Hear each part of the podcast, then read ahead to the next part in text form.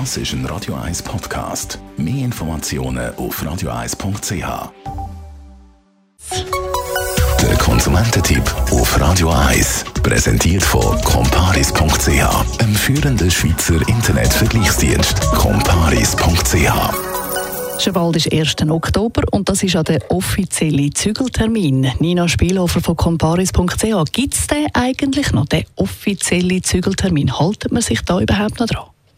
Ja, der 1. Oktober ist tatsächlich noch einer der bedeutendsten Zügeltermine, die wir haben in der Schweiz. Wir haben letztes Jahr eine Untersuchung gemacht und herausgefunden, dass auf das Datum tatsächlich am meisten Wohnungen ausgeschrieben sind. Also das Angebot ist am grössten. Und wir haben herausgefunden, dass die Mieten im Durchschnitt sogar 250 Franken billiger sind als zu anderen Daten. Und viele Verwaltungen orientieren sich halt auch noch an diesem Termin oder an diesen Zügeltermine, diesen ortsüblichen, und schreiben auf den auch darum viele Wohnungen aus. Und wenn man möchte wissen, wenn man darf zügeln selber, dann äh, schaut man am besten zuerst mal im Mietvertrag nach, weil dort sind eigentlich immer alle Zügeltermine vermerkt.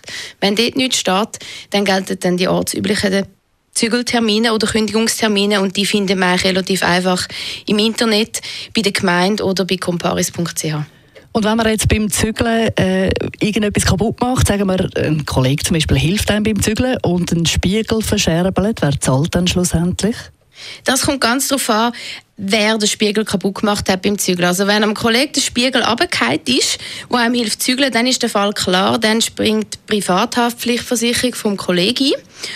Aber wenn man mit einem Zügelunternehmen zügelt, dann sieht das gerade schon wieder ein bisschen anders aus. Nämlich, was gilt in dem Fall?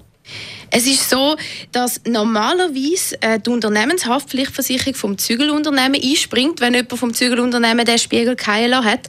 Aber man muss aufpassen, wenn man mit einem kleineren Zügelunternehmen zügelt, muss man unbedingt vorher abklären, ob die so eine Versicherung haben. Weil je kleiner das Unternehmen, desto größer die Wahrscheinlichkeit, dass die nicht so eine Unternehmenshaftpflichtversicherung hat. Und dann ist man im blödsten Fall dann gar nicht versichert wenn einem etwas Teures runterfällt oder jemand anderem. Darum am besten noch wirklich zuerst abklären, nachschauen und sonst kann man auch eine zusätzliche Zügelversicherung abschließen, die wirklich nur für die Zügeltage gilt.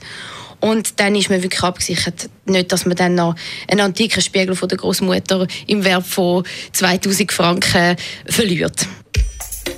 Nina Spielhofer von comparis.ch ist das Das ist ein Radio 1 Podcast. Mehr Informationen auf radio1.ch.